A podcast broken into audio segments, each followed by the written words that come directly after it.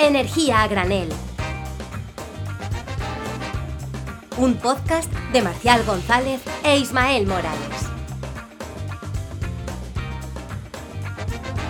Y bienvenidos, bienvenidos, bienvenidos un programa más a Energía Granel. Yo soy, como siempre, Marcial González y me acompaña otro programa más, Ismael Morales. ¿Qué tal, Isma? ¿Cómo estás? Pues estamos espectaculares, estamos con muchas ganas, visto que las noticias que nos están viniendo no son de lo más halagüeñas, pero bueno, Mira, estamos fuertes, estamos resistentes. yo normalmente te pregunto que si las noticias vienen volando o cojeando, hoy vienen volando todas, hoy son todas un F-18. Yo solo voy a dar el dato de que estamos grabando este programa en la tarde-noche, bueno, más bien noche ahora mismo, del 29 de mayo de 2023. Y la actualidad, la verdad que está poco comentable. Está, está poco comentable. Yo la única cosa de actualidad que voy Está a comentar... lamentable, de hecho. Claro, la única cosa que voy a lamentar, que voy a comentar de actualidad es que mañana es el día de Canarias. Eh, es uno de los días más importantes del año. Yo estoy un poquito lejos de Canarias, pero Canarias siempre en mi corazón. Y sin más actualidad, porque no quiero comentar nada de actualidad, pasamos a la entrevista, que además hoy es una entrevista que, que, que me siente, que me sabe, porque, porque se van a hablar cosas hoy. Se van a hablar cosas. Claro, claro, además es un poco sorpresita. Te quería preguntar por qué hacéis el Día de Canarias, pero bueno, igual ya me Ay, lo pues, otro pues día. no lo sé. Tiene, creo que tiene que ver algo con la conquista. Algún día de finalización. De, ahora, ni idea. La la verdad. independencia. Sí, la independencia. Dos independencias. Pues vamos Pues, para allá. pues bueno, vamos con la entrevista. Hasta luego.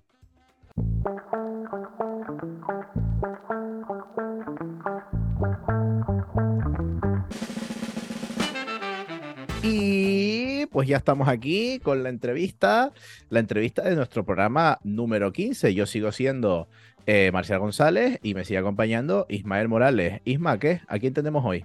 Bueno, pues eh, la verdad que me lo tienes que decir, decir tú primero. Tre- Tremendo invitado, ¿eh? No, no, Claro, yo hombre. te- pregunto que- por, por- por comentarlo. Y es que hoy tenemos a Antonio Solar, que es un ingeniero que comenzó su carrera profesional como ingeniero de puesta en marcha de parques eólicos en la división internacional de Gamesa. Vamos, viajando por todo el mundo.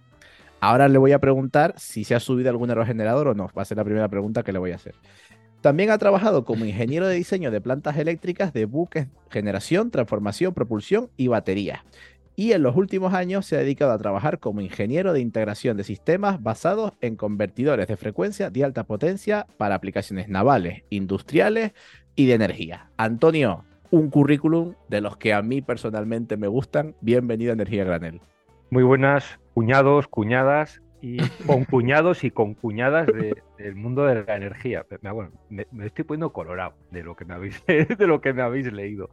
Pues Bueno, enca- encantado de Bueno. estar, Marcial, encantado de estar Isma con vosotros. Ya sabéis que bueno, la primera pregunta rápida. ¿Te has Rápida. subido algún aerogenerador alguna vez? jo, cientos de veces. Joder, ¿Sí? No puede ser. Cientos de no veces. puede ser. Fuera de aquí, que ya, otro, ya hemos, pero- acabado la, hemos acabado la entrevista. Pero Vamos ¿por qué invitamos a gente así? cientos de veces y te digo, yo vivía, yo era ingeniero de puesta en marcha. O sea, un ingeniero de campo es un ingeniero que se mancha las manos. Yo tenía buzo, sí, me conectaba al ordenador, programaba el convertido de frecuencia y todo eso que tiene mucho glamour. Pero yo manchaba de grasa, tenía que subir, me tenía que arrastrar por debajo de la multiplicadora, tenía que comer, tenía que beber, tenía que hacer pipí, popó, de todo en el aerogenerador. Y muchas veces nos tirábamos 10 horas, 11, 12 horas seguidas, sin bajarnos. Así que he estado montones de veces y... no bueno, lo pones en el currículum, pero sí, sí. No, Pues bueno, nada. es que- claro, es, es que es, es la parte, es la parte que, que- No se le caen los anillos, sí, sí. que un ingeniero de campo es lo que entendemos que es todo un máster, hacer un máster, una ingeniería de campo es eh, hay que saber trabajar con las manos y por supuesto mucho más de lo que tu campo de especialidad eh, te exige. Pues Mecánica, nada. hidráulica, todo. Antonio no, Solar y. Sergio Fernández Munguía, ya la lista negra de gente que ha estado encima de, una- de un aerogenerador y yo Claro. no. Muy. Claro, claro. Pobre Sergio, con lo buen chaval que es. Siempre le cae alguna. Siempre Pues bueno, en el otro lado, pues esto, para nuestros telespectadores que nos están telespectando, pues esto no es una entrevista al uso, esto es un debate. Y por un lado tenemos una persona que se ha manchado las manos, pero por otro tenemos a otra persona que no se las ha manchado en su vida. Porque no me dejan. menos- claro. Pobre, pobre Marcial. Y nada más y nada menos es Marcial González de Armas, que nos va, vamos, es investigador en el Departamento de Ingeniería Eléctrica de la Universidad Carlos III de Madrid, estudió Ingeniería Electrónica Industrial en la Universidad de La Laguna, un máster en energías renovables, bla, bla, bla. ¿Cuántos máster tiene? Universidad Carlos III de Madrid, donde ahora realiza su tesis doctoral sobre la integración de energías renovables en el sistema eléctrico. Y nada más y nada menos que aquí tenemos un, un- un- un debate a dos y yo soy el moderador porque no tengo ni pajarera de, de lo que van a hablar, yo solo tengo dudas y yo solo traigo curiosidad. Así que bienvenidos los A ver, dos. Gracias, Ismael, por invitarme a, a este programa. La verdad, no, no, no me esperaba que, claro, no, no me esperaba que me invitaran. Y pues sí, pues el, mm, no he venido aquí a hablar de mi libro, pero he venido aquí a hablar con una persona que sabe muchísimo, que es Antonio, y hemos venido a debatir un poquito sobre eh, la, la- lo que es la red eléctrica y bueno, pues por, básicamente porque esto toca mucho eh, los temas que son de, de mi tesis. ¿Tú qué opinas, Antonio? ¿Va, va- va a salir bien? Yo lo primero, como, como tengo TOC, tengo que decir las cosas en una lista ordenada. Yo me pido solar, o sea, que esto no es coña, me pido solar. Claro, claro, Sí, sí, sí, sí. O sea, no, es que igual le dice Antonio de Solar. No, no, yo me pido Solar, ¿vale? Y es la coña que, que mucha gente me dice. Dice, joder, vaya, vaya casualidad, ¿no? De, de apellido. Pues sí, vaya casualidad de apellido, ¿vale? Eh, va a salir súper Claro bien. que si llegas a trabajar en una refinería, hostias. Si va a trabajar en una refinería, pues hombre, como también soy muy aficionado a, a la astronomía, pues, pues siempre se puede decir, pues oye, es, pues es el nombre del sistema planetario en el que vivimos, ¿no? Pero bueno, es la coña, pero yo trabajaba en Gamesa, llamaba a mi oficina y decía, eh, ¿puedo hablar con fulanito? Sí, ¿quién es? Antonio Solar. ¿Antonio de Gamesa Solar? No, no, que me ha pedido Solar. Va a salir muy bien. ¿eh? jaleo. Va a, va a salir muy bien y yo creo que lo vamos a pasar muy bien. ¿eh? Claro, bueno, pues yo traigo un par de preguntitas aquí para los no expertos, para los que no somos ingenieros eléctricos, que en realidad se lo podría preguntar a mi padre, porque pilota bastante yo, el ¿eh? tema más que yo. Qui- Quieto, quieto, Isma, quieto. Va, os voy a parar otra vez. Yo tampoco soy eléctrico, eh, cuidado, eh. Yo, yo tampoco soy eléctrico. Electrónico, Sí, perdona, yo- yo electrónico, soy ele- yo electrónico. soy electrónico. Yo soy, yo soy teleco. Somos una larga, una larga Madre lista de, mía. de impostores. Los ingenieros de teleco somos mayores Sí, sí, sí. impostores de toda la ingeniería, porque nos dedicamos a todo, menos a teleco. Como el gran Xavier. Como el gran Xavi Cugat. El gran Xavi Cugat estudió la misma carrera que yo, como el gran Francisco Alverde, ya le conocemos. Efe- efectivamente, gente que ha Y estado bueno, por aquí. y más gente que no voy a mencionar, pero una larga lista de impostores de teleco que nos dedicamos a la energía. Perdón, perdón, sigue, sigue. No, no, no. Hay que, hay que destapar las falsedades de este mundo de la energía siempre. Que, bueno, una preguntita ahí, eh, para los no especialistas. En un sistema eléctrico, ¿qué es exactamente la reserva rodante? Porque muchas veces se escucha, se ve, se lee en cualquier periódico, pero eh, ¿qué es exactamente? Reserva de carga rodante es. eh, mm, hay una palabra que yo suelo emplear que es spinning reserve, es reserva de carga rodante. Eh, es uno de los criterios de estabilidad que tienen las redes y es muy simple.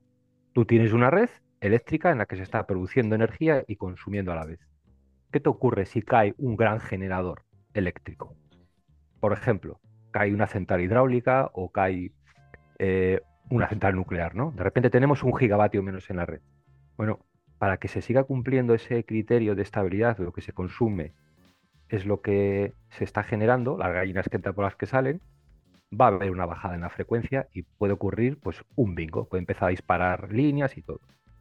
Entonces necesitamos tener em, una cantidad de energía conectada y disponible. Es decir, yo tengo que tener una cantidad de energía que está conectada ahí y disponible para que en el caso de que tenga ese problema en la red, de repente entre. Es decir, no puedo tener una central, vamos a decir, esperando y digo, ah, mira, he tenido una caída en la red, eh, conéctate, arranca. No, no, no puedo esperar. En cuestión de segundos se monta un bingo en la red. Y, y es un criterio técnico de cuánta energía necesito mantener conectada y disponible para en el caso de que se produzca una avería. ¿Puedo emplear una central nuclear como reserva de carga rodante? Pues no. ¿Puedo emplear un huerto solar? No. ¿Puedo emplear un parque eólico? Tampoco. ¿Qué se emplean? Ciclos combinados, muchas veces. Y hidráulica también. De ahí que a veces vemos en, en- en días de muchísima producción renovable, pues que tenemos ciclos combinados que dice, pues ¿qué hacen ahí? Pues están ahí para la reserva de carga rodante. también, también tenemos, sabemos cómo quitarlo, cómo quitarnos esas reservas que utilizamos en fósil. ¿eh? Pero bueno, eso ya más adelante, ¿no? Claro, de, hecho hay dos ejemplos que yo siempre pongo. Uno es, bueno, siempre solía poner Canarias porque es un problema que no se daba en la península y es, claro, eh, los generadores eh, eléctricos, que es un problema también que hablaremos después, los generadores convencionales tienen una cosa que se llama mínimo técnico, que es que no pueden funcionar entre el 0% y el 100% de carga. Es decir, digamos, vamos necesitando, vamos dejando de necesitar, eh, pues, por ejemplo, una turbina de gas porque empezamos a meter renovable, entonces va bajando, va bajando la turbina de gas y hay un mínimo del que no puede bajar. Entonces, ¿qué pasa? Que como necesita, necesitamos esa reserva rodante, no podemos apagar la turbina de gas. Entonces, tenemos que tenerla generando a un mínimo. Obviamente, como, como ha explicado Antonio, pues esa reserva rodante es lo que nos va a dar más fuerza en caso de un, de un fallo.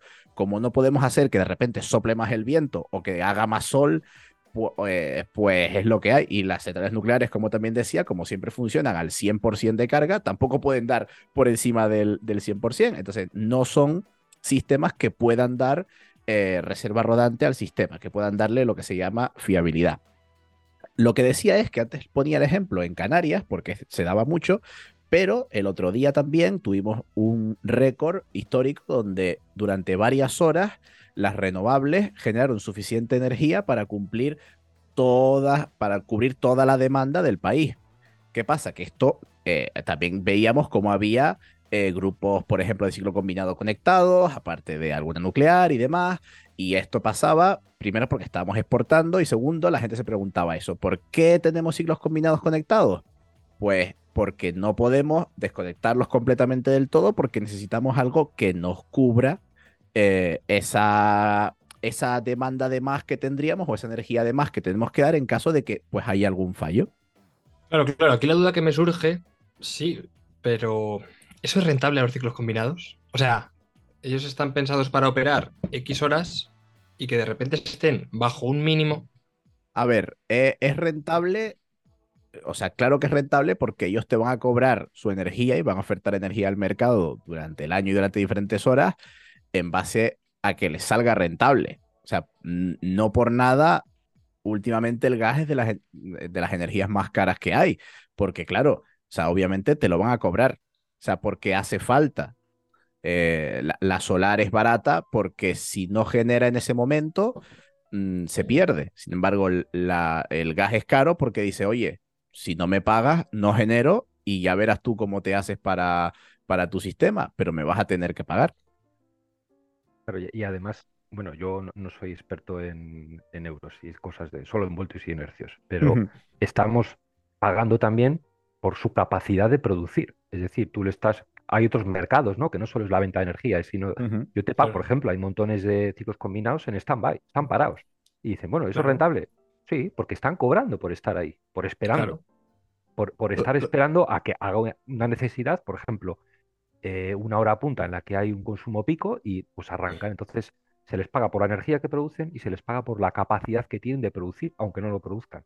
Y eso es un mercado que, bueno, pues habrá que abrir a otros, a otras formas de generación también.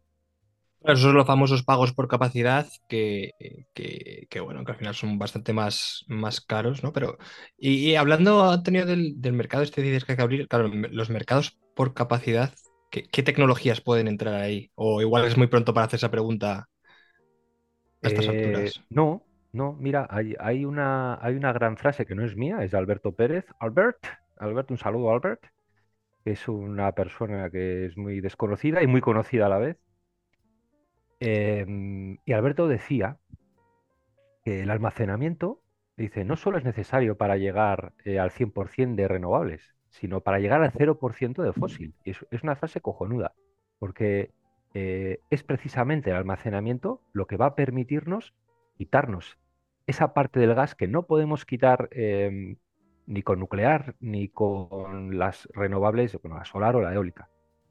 Eh, es decir, eh, el gas también sirve para producir energía bruta, vamos a decir, para tapar ese mm. hueco térmico, pues sí podemos emplear nuclear, renovables. Pero necesitamos de acumulación para poder eh, quitarnos esos servicios que ahora están dando el ciclo combinado. Y por lo tanto, también habrá que pagar a estos nuevos servicios. ¿Qué acumulación tenemos? Pues claramente la hidro, la hidro, la, hidro, la hidráulica. Y por supuesto, tendrá que llegar tarde o temprano la acumulación por baterías. Otros países ya nos están eh, adelantando por la derecha.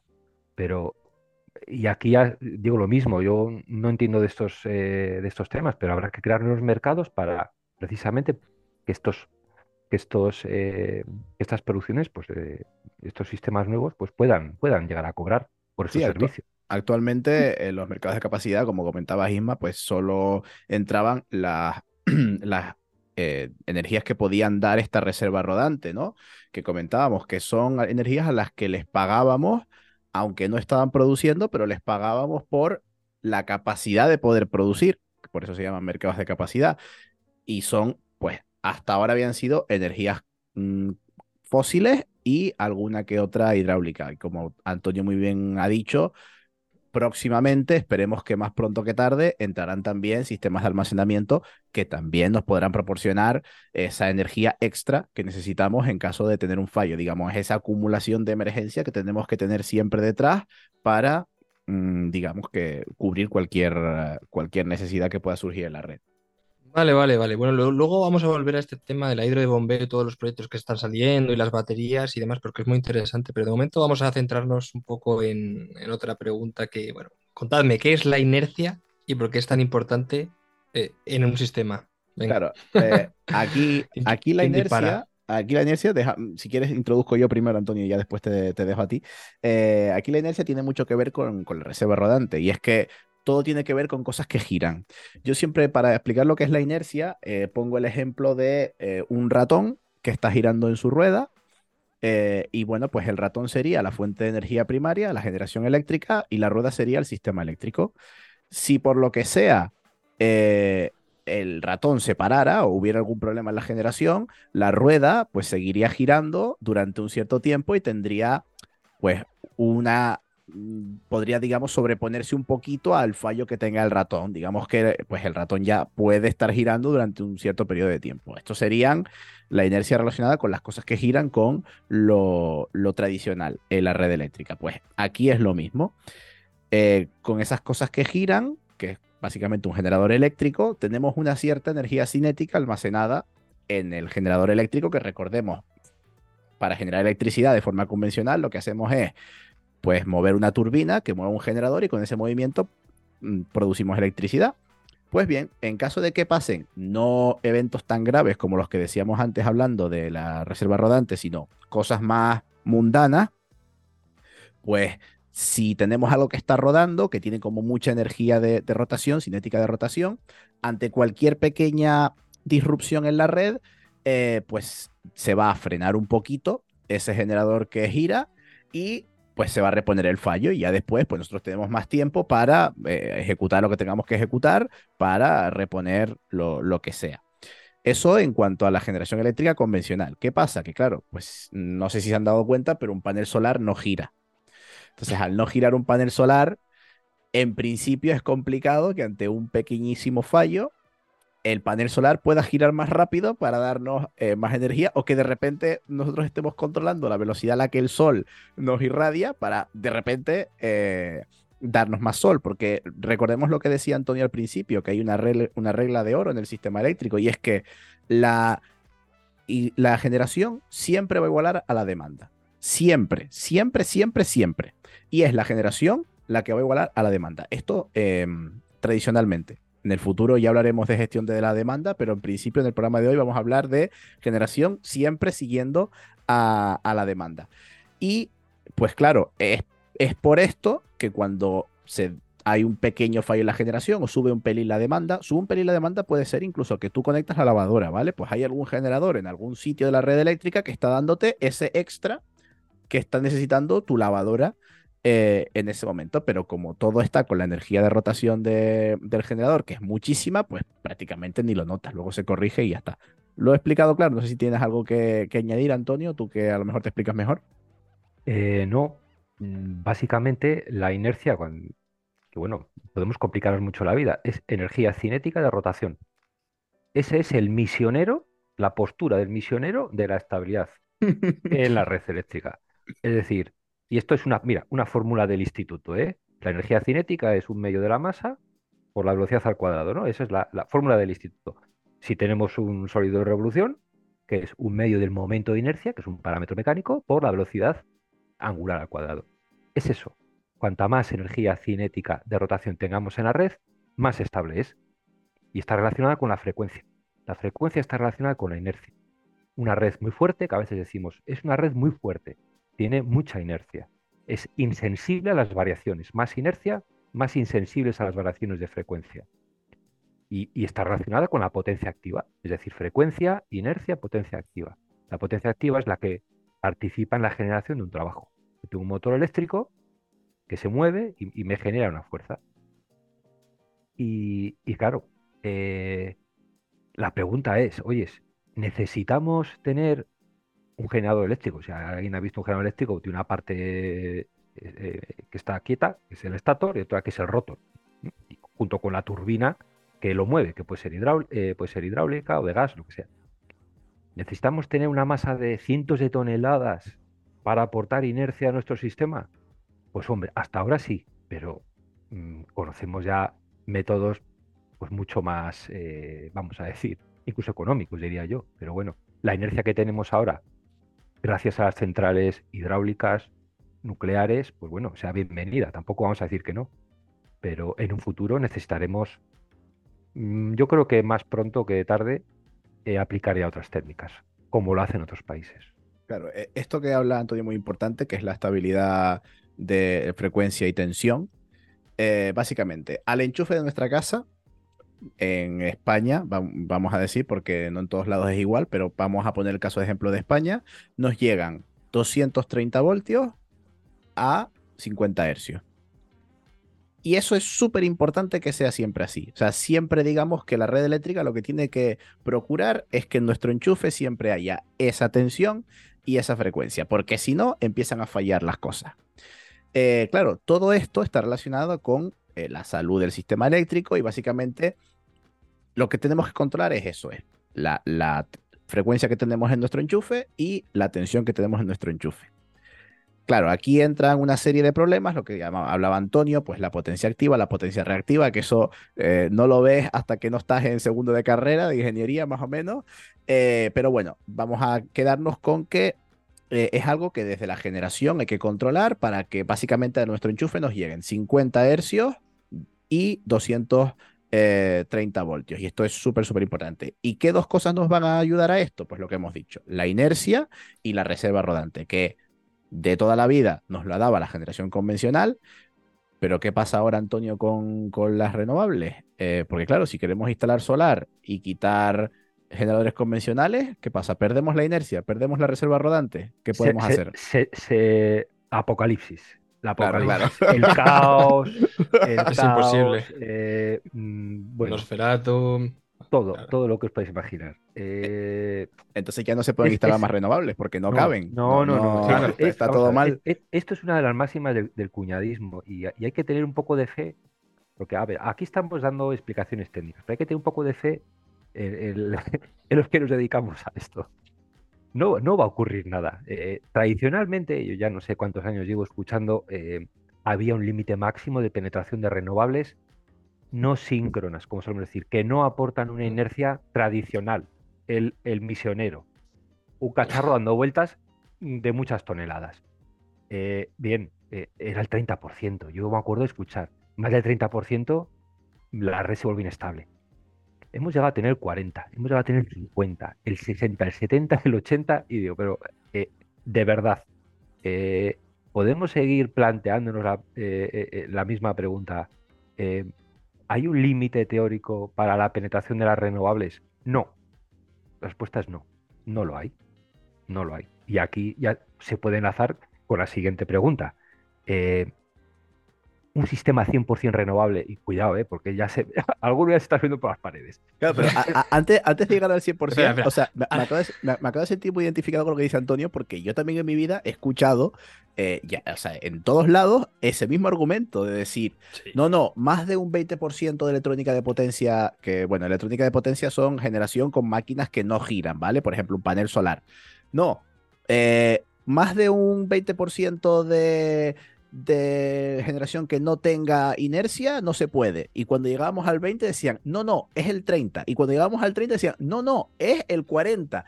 Y el otro día que en España llegamos, creo que en generación no convencional, es decir, generación que no implica máquinas que giren, que tengan mucha inercia, máquinas muy grandes, creo que llegamos por encima del 60-70%. Claro, ahí toda esa gente que decía que se iba a caer el sistema, que era un apocalipsis, ¿dónde está? ¿Dónde estaba diciendo, diciendo que pasan cosas? Eh, es que me acabo de sentir súper identificado con lo, que, con lo que dijiste, Antonio, de verdad. Es, es, a ver, yo entiendo que ahora estamos en un momento un poco complicado y hay muchos lobbies, hay muchos intereses encontrados. Y se sigue hablando todavía, ¿no? hay que quitar un poco de miedo a la gente.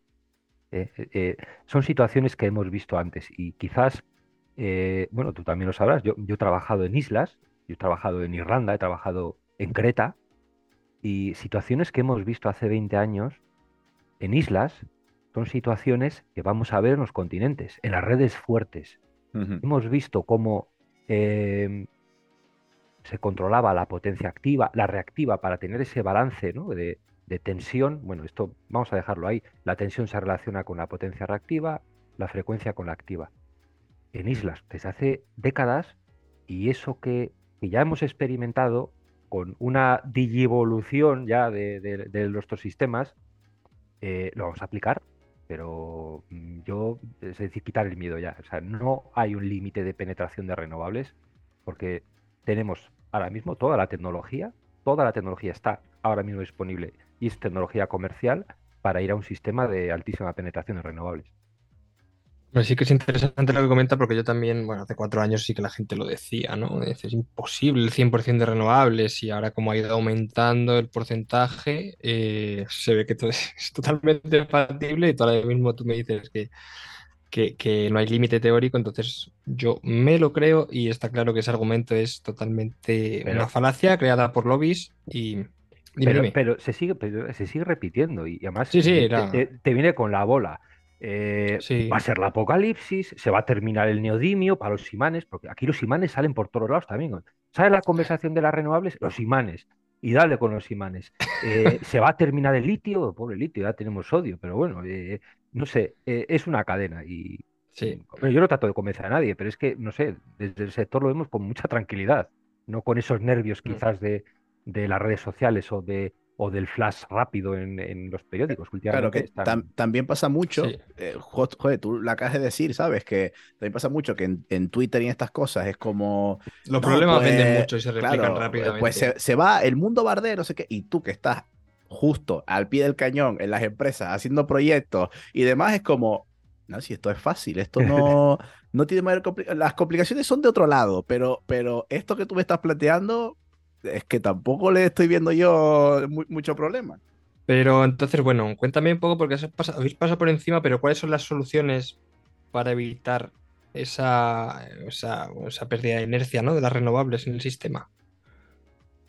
Pues a ver, eh, tenemos. Eh, hay una Sácame todo, todo el buffer libre. O sea, no, no, sí, sí, tampoco es un misterio. Además, eh, no es ningún secreto y son técnicas que ya se llevan replicando en redes muy débiles, pues diría que más, desde hace más de cinco años. La inercia, si, si hablamos de inercia como inercia, eh, se puede replicar con un... Bueno, por supuesto que una central hidráulica aporta inercia, es una máquina que mm. está dando vueltas y va, ahí está. Pero, por ejemplo, poner un caso que es antiguo y es muy conocido, es la, la megabatería, megabatería, porque a veces decimos, ¿esas baterías existen las baterías o no existen? Existen las baterías. Y existen las megabaterías. Horsdale, ¿no? La reserva, la, la central de Horsdale, que es una central, bueno, híbrida, eólica, y es una batería que 2017, vamos a poner 2017, en Australia. Eh, un poco más de 100 megas, 100 megavatios hora. Bueno, Horsdale lleva, lleva suministrando inercia felizmente una pila de años. ¿Vale? Eh, está ocupando realmente el mismo puesto que un cacharro que está dando vueltas, un generador eléctrico. Está haciendo lo mismo. Horsdale tiene varias aplicaciones, ¿no? Igual que muchas de estas baterías de red, que es la de comprar y vender energía, comprar y vender energía, y luego genera unos servicios que, que, cobran por ello, que son además de la reserva de carga rodante, que tiene una reserva de potencia que no se puede utilizar, la tienen, ¿eh? es la de eh, aportar inercia. Eh, la inercia, la famosa inercia, por tocar ya un poco más la parte técnica, es, es, un parámetro. Normalmente es un parámetro que, es, eso es el parámetro H en unidades de segundo. Y pues en generadores convencionales, pues anda sobre el 3, el 4, el 5, el 6, igual hasta el 7. Claro, esto, esto para explicarlo un poco, esto que se llama inercia con el parámetro H, cuando se habla de inercia 5, 6, 7, son los segundos que tarda en pararse un generador dando su máxima potencia. Es decir, si yo tengo una turbina que le estoy dando gas a un generador para que se mueva, si yo dejo de darle gas, pues si un generador tiene una inercia H igual a 7, eso significa que puede estar 7 segundos dando máxima potencia sin, eh, sin que caiga eh, su, su, generación. Obviamente caerá la frecuencia y tal, pero, pero bueno, esa, esa es la, la teoría. Perdón, Antonio, sigue. No, y bueno, es nada más eh, mencionar el, caso de Hornsdale, que yo creo que es muy llamativo, sobre todo por lo antiguo que es, para que la gente vea que, oye, es que, que, esto no es ningún invento moderno ni, ni nada que esté en, investigación y desarrollo. Eh, está aportando ahora mismo 14, es decir, aproximadamente está aportando el doble de inercia que cualquier máquina hmm. eh, síncrona o tradicional que esté generando. Pero también es posible aportar inercia con eh, em, parques eólicos, huertos solares, hay montones de técnicas, montones de técnicas que nos permiten aportar inercia con esas fuentes renovables.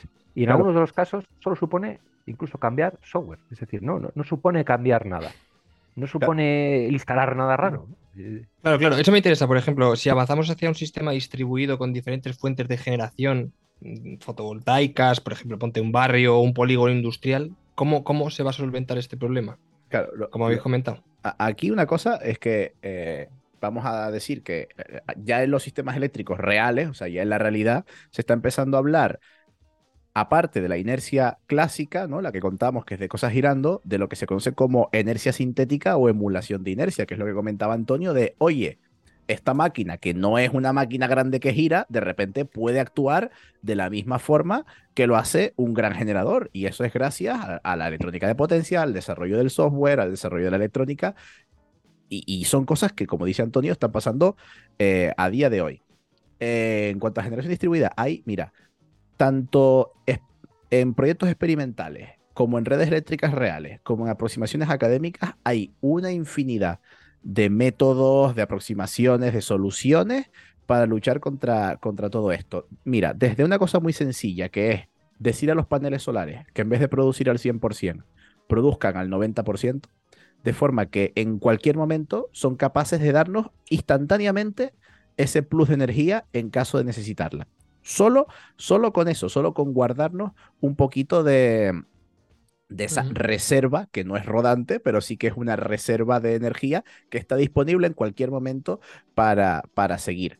Eh, después, los aerogeneradores. Los aerogeneradores no son máquinas gigantes eh, que, que giran, pero sí que giran. Entonces podemos un pelincito podemos extraer esa energía que tienen cinética para también dar aplicaciones de inercia muy rápida. Y mucho más interesante, muy interesante también, es lo que comentaba Antonio con el caso de Hornsdale, que es esta central de, Australia, en los sistemas de almacenamiento. Sistemas de almacenamiento son sistemas que tienen energía a mansalva y que te pueden dar esa inercia en cualquier momento. Así que por ahí es por donde van a venir todos los, todas las soluciones.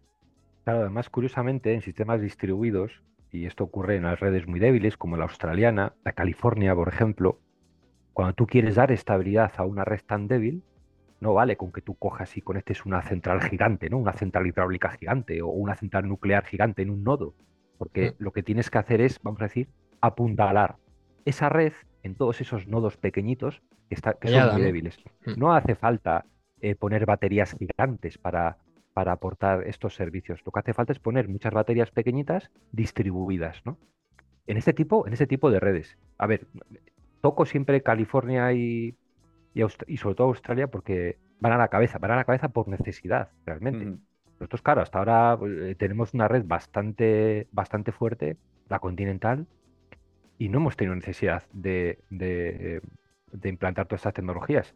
Ellos lo han hecho por necesidad, claro, porque ellos tenían blackouts en estados enteros. O sea, Mm. Australia se quedaba sin luz. De repente, ¡pum! sí. Las pérdidas que puede suponer eso para mm, pues, procesos industriales de empresas eh, pues, son enormes. Sea, Es, es impensable ahora mismo eh, pensar en que hay un blackout como tuvisteis vosotros en las, en las Canarias, en Tenerife, ¿no? Blackout completo, ¡pum! Efectivamente, porque no está la red lo suficientemente con- interconectada entre sí. eh, y claro, cuando cae un sistema de generación, pues como la red es muy débil, enseguida la red eléctrica cae enseguida. Nosotros tuvimos efectivamente dos, en Tenerife hubo dos apagones casi consecutivos eh, hace ya como tres años.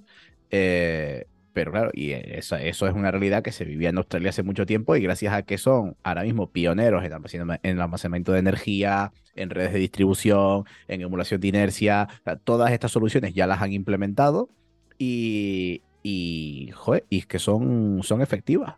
O sea, o sea, no hay otra. Y, y no sé, yo también, eh, Isma supongo que lo iba a preguntar luego, pero yo también quería sacar ahora eh, a decir que luego me iremos mencionando, porque claro, Antonio, tú conoces millones de proyectos a lo largo del mundo, o sea, mm, háblanos de los que quieras, o sea, de todo lo que, todo lo que estás implementando, o sea, que la gente de verdad se dé cuenta de que, de que esto es, es una realidad, no es que nos estamos inventando aquí los nombres No, y, no, la- no, y las cosas. He, he- puesto Hornsdale porque es de las más antiguas y fue la primera gran megabatería. Pero, por ejemplo, para hacer que un, que un inversor solar eh, empiece a generar inercia, aunque sea poca, pero la puede generar, es cambiar un parámetro de la fre- de- de- del inversor, que es ponerlo en modo grid forming, lo que hablábamos, grid forming o grid following, ¿no? Forma la red o sigue a la red. Es decir, inversores solares no supone, no supone realmente eh, ningún problema. Incluso podemos hacer que todos los, o, o que una parte importante de inversores solares funcionen como una- un gran generador, lo que llamamos eh, eh, Virtual Power Plant, es decir, una, una planta eh, virtual. En Australia tenemos, por ejemplo, una, debe ser de unos 1.500 inversores, que es de Tesla, los, los Power, los Power, ¿cómo se llaman? Los Powerwall de Tesla, ¿no? Que son una batería pequeñita y se conecta también al- al- a la producción solar. Esto es en las casas. Hacemos que funcione todo como un em, gran generador que aporta esos servicios a la red.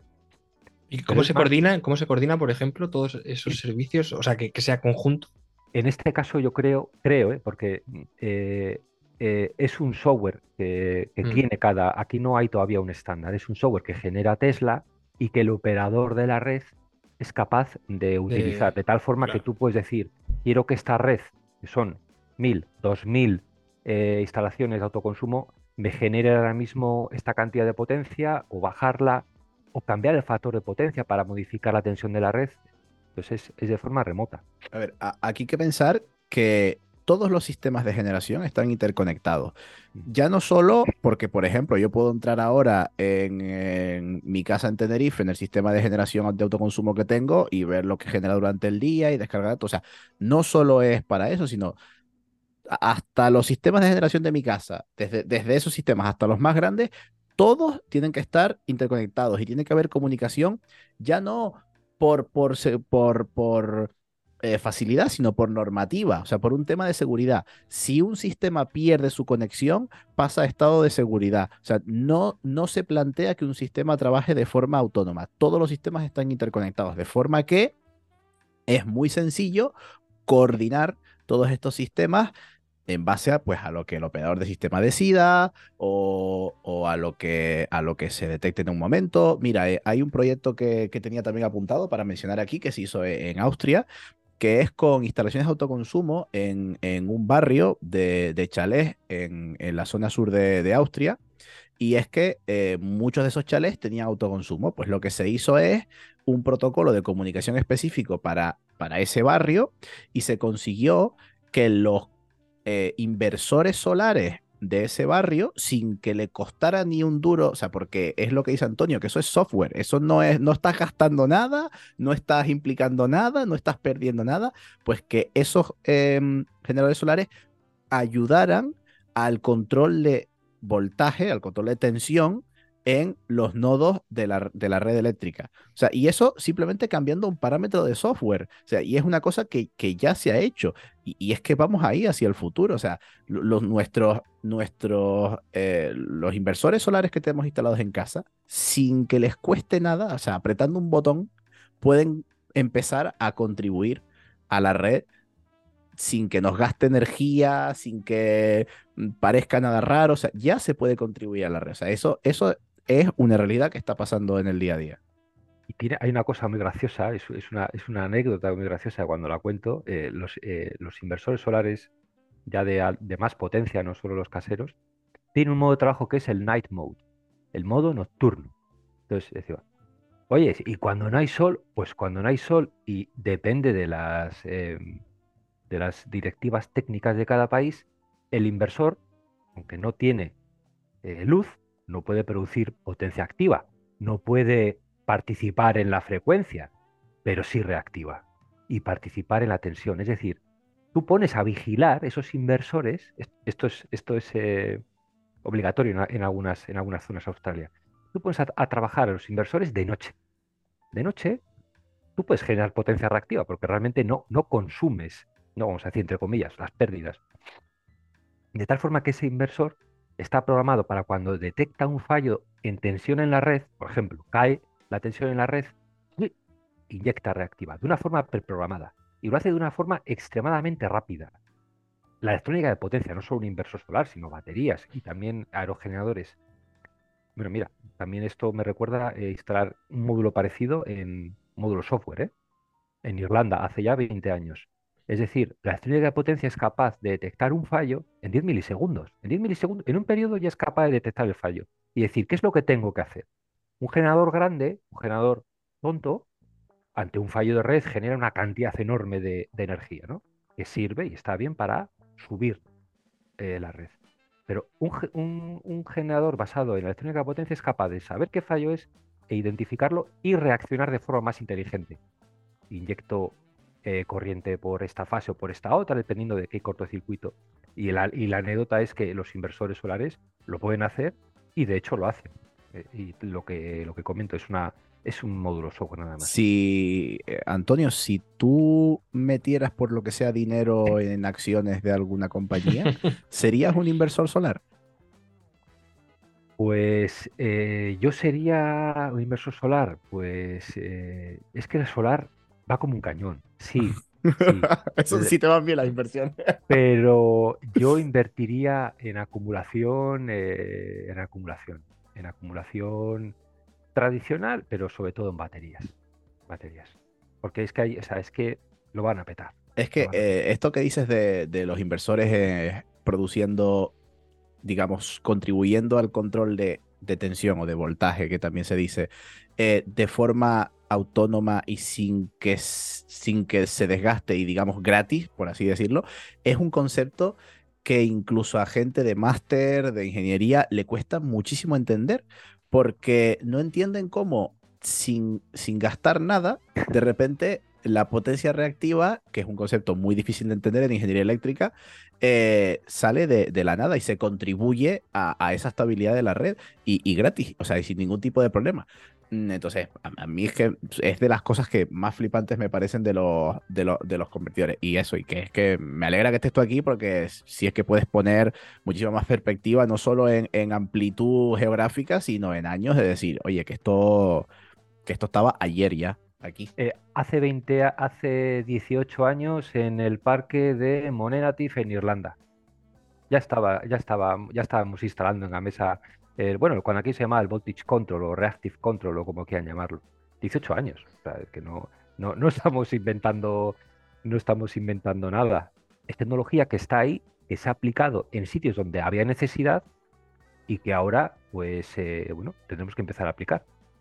Entonces, estas tecnologías según dices, tienen marca España, ¿no? Es decir, eh, ¿cómo, ¿cómo, avanzamos en el sector industrial, ¿no? Toda la cadena de innovación en este, en este tema. ¿Somos punteros? ¿Hay alguien que nos lleve la delantera? ¿Nos pueden adelantar con, con la ira esta de Estados Unidos o bueno, cómo hacemos? Sí, a ver, eh, solemos decir que España es una potencia mundial de energías renovables, ¿no? Entonces, Lo repetimos una y otra vez y siempre, siempre caemos en, el, en el mismo agujero.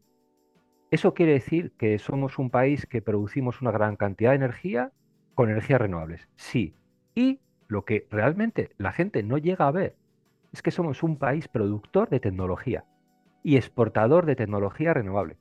No estoy hablando de instalaciones, estoy hablando de, diseño de tecnología.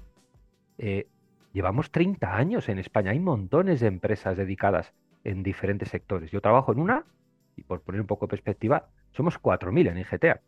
No somos una... Ojo, Ingeteam. Que, no Ingetim. No Ingetim, no, no, Ingetim. Importante. Buenas discusiones en la oficina tiene que ver con eso. Entonces, eh, cuando repitamos otra vez, somos una potencia renovable, es porque tenemos montones de empresas y decenas de miles de puestos de trabajo que nos dedicamos a diseñar y a exportar esa tecnología. Y eso es lo que hay que hacer eh, hincapié, porque es que a veces, claro, caemos en lo de, es que ya están los de las renovables eh, chupando de las primas. A ver, vamos a poner todo en perspectiva. Somos productores y somos productores de la tecnología también, con lo cual es muy bueno, porque eso nos genera eh, una eh, independencia tecnológica. Mm. Puede que necesitemos ciertos tipos de materiales, sí, que podemos empezar a hablar que si los imanes, que si el litio, que si la abuela. Bien, pero tenemos la tecnología, bueno, y, hace ya más de dos décadas incluso llegábamos aquí a fabricar células solares. O sea, la tecnología la tenemos y eso ya es un gran avance. Y sobre todo montones de empresas. Montones de empresas que, nos dedicamos a vender a otros países a países que supuestamente están mucho más adelantados industrialmente que nosotros, les hemos vendido a mansalva productos de tecnologías renovables. Claro, yo, yo siempre pongo, eh, siempre intento enfatizar mucho, eh, por eso una de las razones por, de tenerte aquí es que explicaras efectivamente que tú estás viajando por todo el mundo, eh, llevando proyectos líderes en tecnología y tal, con marca España. O sea, me refiero con, empresas españolas, con proyectos que se hacen desde España, que se piensan desde España. O sea, con, eh, y esto es muy importante. Yo no me canso de repetirlo a la gente que, que España es una potencia eh, renovable súper importante porque es que parece que no se lo creen. Yo pongo, por ejemplo, uno de los ejemplos, una, una de, los, de las cosas más bonitas que yo he visto en redes eléctricas tecnológicamente hablando es eh, un proyecto que hizo Scottish Power, que es una filial de Iberdrola, por ejemplo, que con una central eólica marina en Reino Unido hace ya cuatro o cinco años, eh, consiguió en una central, eh, digamos, en una red eléctrica de pruebas, eh, apagaron toda la red eléctrica, simularon un apagón general y consiguieron desde el parque eólico marino de cero arrancar todo el parque eólico y conseguir arrancar la red. Esto hace, hace 10 años eh, hay gente que te, hubiera dicho que eso era imposible. Y es que lo, lo, hacen empresas españolas y se hace con tecnología española. Y a mí que, o sea, yo que trabajo, bueno, investigo sobre todo en esto, me parece una cosa súper, súper loca. Por eso eh, me, encanta que como cuentes, por ejemplo, proyectos como el, el de Horsedale en, en, Australia, que estamos exportando un montón de tecnología a Australia de estabilidad de red, que estamos exportando a California, a Estados Unidos, que estamos exportando, bueno, lo que acabo de decir yo, por ejemplo, a, a Inglaterra. O sea, que sí, sí, o sea, mm, que, que, me encanta que hayas venido por eso, porque hay que enfatizar muchísimo el, el que, que, que, que todo esto es español. Mira, uno de los proyectos más locos porque yo, bueno, ya os he dicho que también hago, sigo haciendo, eh, participo en, proyectos eh, navales, industriales. Uno de los proyectos más locos que, en el que nos hemos metido es una central de bombeo reversible gigante, que es Snowy 2. Yo he participado directamente en el proyecto, en un equipo de, simulación.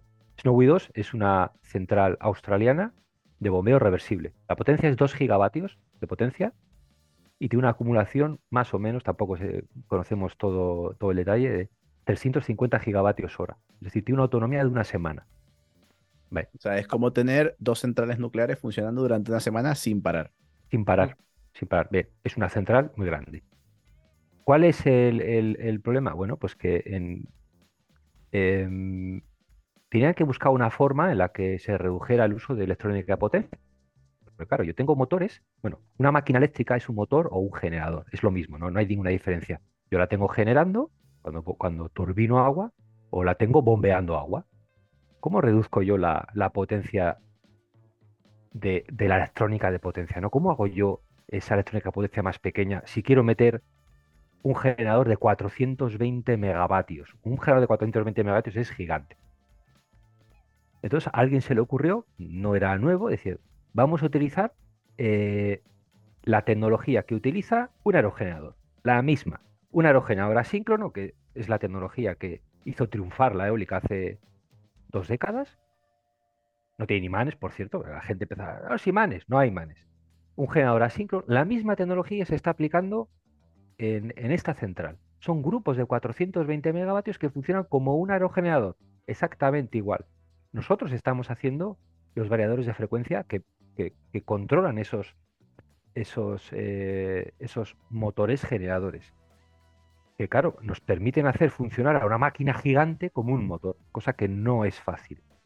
Y por otro lado, decir, bueno, y además, como sabemos que es una red eh, con problemas, es una red débil, podemos conseguir variar la frecuencia de una forma extremadamente rápida. Porque una máquina asíncrona una de las cosas que tenemos es a través de esta electrónica de potencia, la podemos hacer muy inteligente. Podemos hacer variar la frecuencia de una forma extremadamente rápida, extremadamente loca, y, dar mucha más estabilidad a esta red. Y es un proyecto por el tamaño, una locura, y, es una empresa española.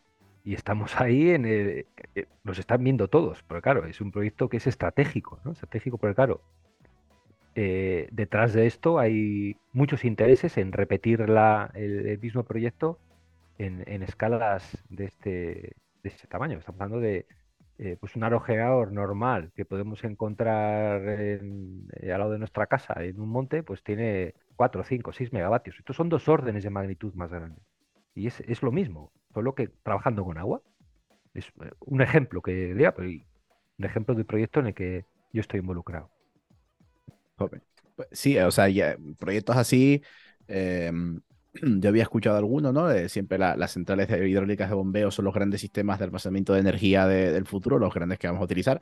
No serán los únicos, hay muchísimas más formas de almacenar energía, pero, jope, que este tipo de ideas, este tipo de, soluciones eh, tengan marca España, se estén desarrollando hoy, ojo, ¿eh?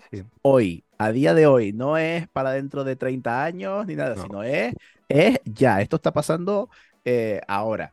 Y, claro, para que veamos la, versatilidad que tienen este, este tipo de soluciones. O sea, yo, eh, para, que se hagan una idea de las dimensiones que, que, estaba hablando, que estaba comentando Antonio, un generador de 420 megavatios, o sea, 420 megavatios es como más o menos la mitad de potencia que un reactor nuclear.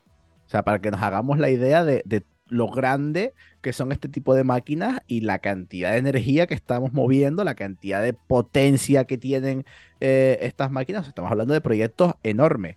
¿Por qué quiero decir esto? Porque no es un banco de pruebas que cueste unos pocos miles de euros. O sea, si esto se está haciendo, no es porque es un proyecto que vamos a ver si funciona, no. Aquí se están, claro, aquí se están poniendo muchísimos billetes encima de la mesa.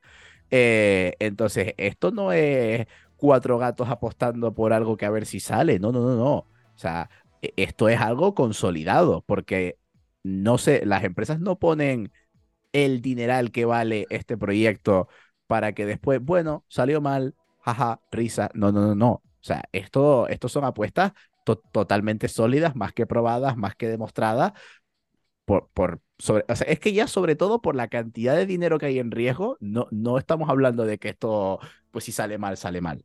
Eh, quería, quería un poquito aclarar eso. Y ojito, eh, que no solo es dinero. Eh. Yo bromeaba hace tiempo con uno de los ingenieros de software y le decía, ojito, eh, que como la caguemos, producimos un blackout en media Australia. Y esto no es coña. la no, no, claro, es que esto de decir, bueno, sí, nos jugamos muchísimos millones de euros, sí, sí, pero aquí no puedes fallar. Aquí no puedes fallar. Porque si tú estás generando 2 gigavatios de potencia y, tienes un bingo, 2 eh, gigavatios de potencia y una red tan débil como los traena, pues muchas baterías que conectemos, la lías. La lías. Es muchísima responsabilidad, sí, sí. Es un proyecto. Pues Ismael, ¿te van quedando claras las cositas o te estamos metiendo sí, mucha, sí, sí, no, tengo que mirar. tengo que mirar los proyectos, la verdad que tiene que ser una escala bestial. Entonces, vamos a, resumir las cuentas porque no sé cuánto tiempo llevamos ya, Marcial. Mm, llevamos un ratito, la verdad que tenemos aquí, tenemos aquí Lo siento, Antonio, pero otro día vamos a entrar más en ma- vamos a entrar más en materia. Igual solo de hablar de proyectos, porque me parece la hostia, la verdad, todo lo que estás contando. Em, pero claro, teniendo todo, todo esto en cuenta, eh, la electrificación masiva de otros, de otros eh, sectores, de combustibles, eh, claro, ¿cómo se va a hacer esa integración al sistema? Y el 100% renovable, claro, eh, tú dices que es posible, teóricamente es posible. ¿Cuándo va a llegar? ¿Cuándo? O sea, la, la patata caliente, ¿no? Mira, eh, yo si- siempre digo, ¿Cuándo? siempre digo una cosa. Es, A ver, posi- es No, posible. no cuándo, depende mucho de la inversión, sí. ¿no? O sea, bueno. no, no lo sé. Pero la pregunta, ¿es posible el 100% renovable? Sí. ¿Es posible, ojo, eh, 100% nuclear? También. Y es posible eh, cualquier combinación entre nuclear y renovables. Lo digo porque es que a veces es un tema que agota mucho. Es posible, porque eh, técnicamente tenemos todos los recursos disponibles ya para ir hacia un entorno de 100% renovable. Y, y vuelvo a decir lo mismo, y de 100% nuclear. La pregunta es, eh, es, es técnica, porque claro, yo a veces veo eh, debates, ¿no? Eh, gente, gente que no está especializada. empieza a hablar sobre inercia, ¿no? Porque tal, hay como unas guerras, que si renovables, que si nuclear, al 100%. La pregunta es, eh, ¿la transición energética es cambiar kilovatios sucios por kilovatios limpios? Sí, pero cómo realices tú ese cambio va a tener repercusiones muy diferentes en tu vida, en, en la economía, en, la- en, eh, en cambios políticos, eh, va a depender eh, de muchas cuestiones geopolíticas. Por lo tanto, yo a la gente le diría, estaros tranquilos, ¿queréis un sistema 100% renovable? Lo vais a tener. ¿Que queréis uno 100% nuclear? Que también, que también técnicamente es posible. Pero Sí, sí. haceros la pregunta inversa. ¿Qué modelo quieres tú tener en el 2050? ¿Qué modelo de sociedad? ¿No? Y ayudar un poco a la gente a decir, ¿tú, tú cómo quieres que se reparta el dinero? ¿Cómo quieres que, que- que tenga impacto todo esto en tu vida? Y una vez que tú llegues a esa conclusión, dirás, ah, pues mira, pues un modelo 100% renovable, pues bien, o no, mira, yo no, yo prefiero nuclear o lo que sea. Para mí siempre la pregunta, y sobre todo cuando hablas con gente que, que, que no tiene mucho conocimiento técnico, es plantearla al revés. No tengas miedo de la parte técnica que la tenemos resuelta. La parte Ya técnica está Antonio aquí, claro que sí. No, no, a ver, que no. A ver, que es que llevamos muchas décadas con, con- es mucho esto. tiempo. Sí, sí, sí. Y, y lo digo, y también lo digo por quitar un poco de, de, de- miedo, ¿no? A, a decir 100% nuclear o 100% renovables, ¿no? Porque a mí es una, es un tema que me divierte un poco a veces, ¿no? Pero no, no, no tiene ya más, más recorrido. Y es preguntarte al revés. ¿Qué modelo quieres tú de tu vida? ¿Qué, quieres tener tú dentro de unos años? Y a partir de ahí ya empezarás a descubrir si, si, si puedes. ¿Es, por ¿Es posible? Por supuesto que es posible. Ya sabemos cómo hacerlo, el 100% renovable. Eh, parece que vamos encaminados en España hacia un modelo muy cercano al 100% renovable. Ahora, yo realmente no sabría decir eh, en qué fecha o cuándo podríamos, pero hay que quitarle miedo a decirlo, por supuesto. ¿Y esa puntilla de en España? O sea, eh, ¿en otros países también? ¿O hay países que. Eh, no, a ver, hay países que, que no están apostando por el, las renovables. No, porque- más allá de otras variables Claro. que pueden ser geopolíticas y demás, pero la tecnología está para todos. La tecnología está para todos. Es, hay países que van mucho más retrasados que nosotros y yo creo que eso ya es un tema también que hay que, hay Es que otro mencionar. Sí. Hay otros países que, Francia, pues Francia está apostando por la nuclear, lógicamente. Se dedican a, a diseñar y a vender reactores nucleares, no van a apostar. Es como si nosotros nos dicen, eh, tenéis que apostar por, yo qué sé, por los aguacates. Pues bueno, nosotros tenemos, tenemos aceite de oliva, ¿no? Vamos a apostar por aceite de oliva. Pues Francia apuesta por la nuclear, no va a apostar sobre pe- por la solar. Pues no, pues se apuesta por la nuclear y bien, eh, han elegido, oye, se han elegido su camino también. Son decisiones, eh, son decisiones ideológicas, ¿eh? Cuidado. Sí, sí, total. Cuidado, porque es que cuando, cuando hablamos a veces y escuchamos a gente decir, no, no, esto, yo estoy del lado de la ciencia, no de la ideología, en la transición. Pues cuidado, porque, porque la, la, la, la cuestión técnica ya la conocemos, pero es que también es una cuestión ideológica, porque el cómo hacemos ese cambio es el que va a influir luego en nuestras vidas. Así que hay que quitarle miedo a decir, la transición energética tiene una componente ideológica. Pues claro que la tiene, por supuesto. Claro, es como si decimos, es que Como la sanidad, como la educación, como todo, claro. Claro, Claro, no, no quiero claro. políticos. Yo pongo aquí a tecnócratas, ¿vale? ¿Y dónde está la democracia entonces? ¿Cómo podemos elegir? Así que cuidado con esa gente que te dice, ¿eh?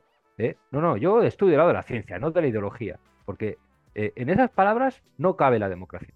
Y la transición energética tiene la componente ideológica y técnica. Claro, y, y- digo lo mismo, relajaros con la parte técnica y empezar a hablar de la ideología, por supuesto.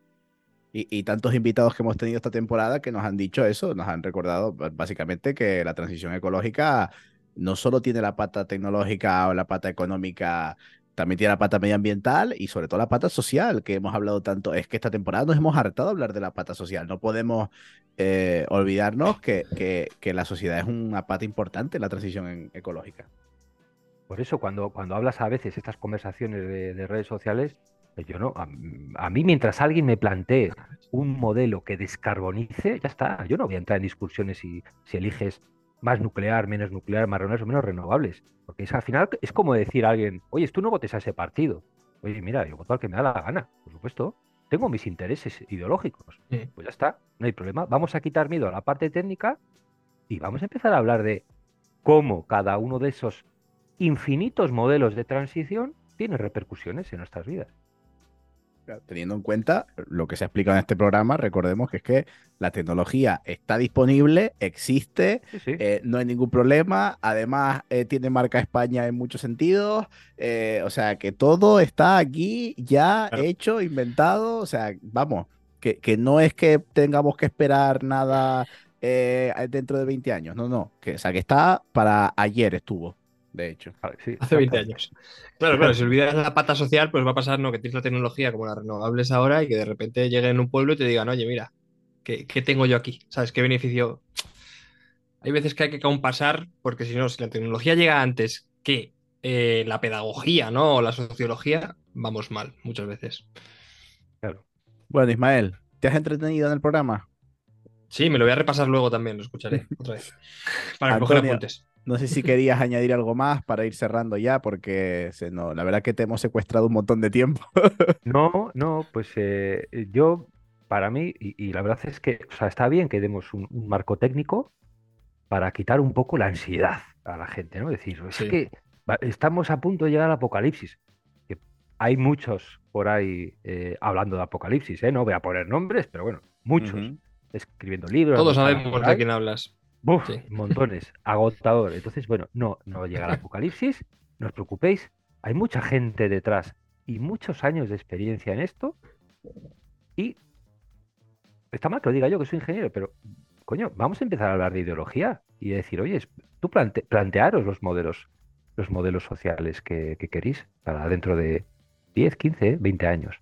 Nada más. Yo diría eso, nada más. Vamos a hablar un poquitito de, de cómo va a impactar ese cambio de kilovatios sucios a limpios en nuestras vidas, nada más. Y, c- y de cómo quieres que se haga, me refiero, claro. De, de- Obviamente es lo que tú dices. Cada uno tendrá su generando valor para la sociedad, generando valor económico, innovación, educación de calidad, claro.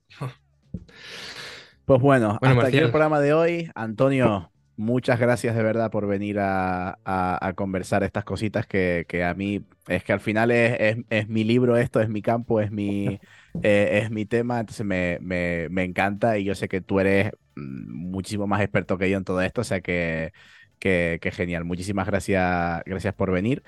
Eh, búsquenlo en Twitter. Mm, no es Antonio Solar en Twitter. Ya algún día, algún día diremos quién es, pero bueno, les animo a que lo intenten buscar, porque por, ahí- por, por algún lado está. Por algún lado estaré hablando de cuyadeces y, y de la, co- porque eh, Twitter es muy divertido. eh, bueno, Efectivamente. eh, Y a- re- re- Y a, ti, realmente, y a ti te gusta mucho Twitter. Sí, Sí, me encanta, me encanta. Pero re- re- realmente luego hay otra vida detrás, que es el mundo real, que es el mundo de- en el que trabajamos y en el que, insisto, eh, est- estaros tranquilos. Y una última cosa, lo que yo quiero saludar, lo voy a hacer como menos, voy a aprovechar, ya que me habéis pagado poco, porque me habéis pagado adelante, poco adelante. dinero, quiero saludar, porque hay una fan tuya que se llama Leire, ya sabes tú quién es. hombre, que es hombre, mi, mi- fan número uno, es claro. mi hija mayor, porque mi hija escucha todos los podcasts que yo escucho, se los chupa. Ah. ¿verdad? Así que quiero saludar a mi hija Leire, que la quiero mucho, ¡mua! Leire, y a, bueno, a Isane, que es la pequeñita, que todavía no, no es consciente, pero, pero eso. pero Un saludo fan- a Leire, un saludo a Leire, claro, Un yo saludazo. aprovecho a saludarla, que sé que es mi fan número uno, Leire, eh, a tope, a tope contigo. Eh, muchas gracias por habernos escuchado y Isma, muchas gracias por estar aquí también, también conmigo, por tragarte eh, semejante turra, que bueno, eh, también a veces es interesante. Eh, pues eso, recuerden que pueden seguirnos en redes en arroba energía granel. Yo he sido Marcial González, arroba p baja renovable en Twitter y me ha acompañado, como siempre, Ismael Morales, arroba Ismora López en Twitter, que, ojo, Isma, que el otro día casi te haces viral. Poco se está hablando, poco se está hablando de esto, ¿eh? Ya, ya eres, eres- eres un Twitstar de repente. Sin querer, sin querer, además. Pues nada, muchas gracias a todos los que nos han escuchado, a todos los telespectadores que nos han estado telespectando y como siempre nos vemos en el próximo programa. Adiós. Hasta pronto.